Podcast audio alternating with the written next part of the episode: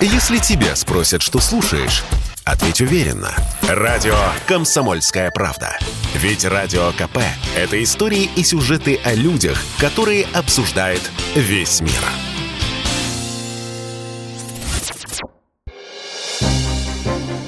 Мошенники наживаются на спортивных – в этом году особенно популярны стали фейковые приложения для фитнеса с онлайн-курсом домашних тренировок и планом диеты, сообщают в лаборатории Касперского. Скачиваешь такой самоучитель на смартфон, вводишь данные своей карты, платишь смешную сумму, скажем, 30 рублей, ставишь галочку напротив слов «согласен с условиями» и вроде бы можешь заниматься, после чего с твоей карты ежемесячно списываются деньги. Каждый месяц несколько сотен или даже тысяч рублей. Оказывается, дьявол кроется в деталях, а точнее в мелком шрифте.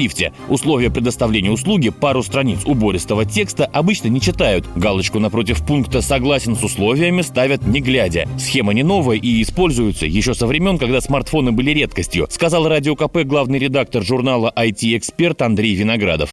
Если вам нужно какое-нибудь э, приложение, неважно, вот в данном случае это были фитнес-приложения, а в другом случае это может оказаться а, сервис, не знаю, заправки автомобилей или еще какой-либо угодно, и он также может оказаться злонамеренным, скажем так. Поэтому лучше всего ставить только те приложения, которые вы уже знаете, хотя бы если у вас там друзей стоит, и просто спросить, если они этим же сервисом пользуются, либо посмотреть действительно в интернете отзывы, форумы и так далее. И не стоит, кстати говоря, ориентироваться ориентироваться на те отзывы, которые э, написаны в самом, там, например, магазине приложений, потому что могут, естественно, писаться эти э, отзывы специально для того, чтобы как можно больше людей их скачало.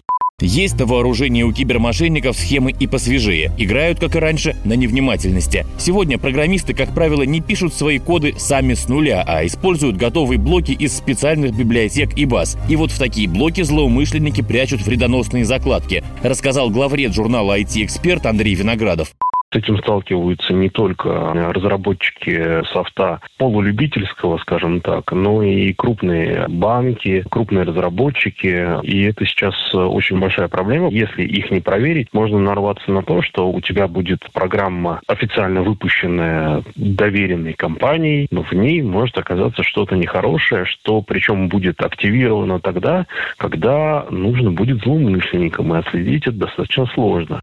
По данным Центробанка, за первое полугодие 2022-го аферисты похитили у россиян свыше 6 миллиардов рублей и совершили почти полмиллиона операций без их согласия. Василий Кондрашов, Радио КП.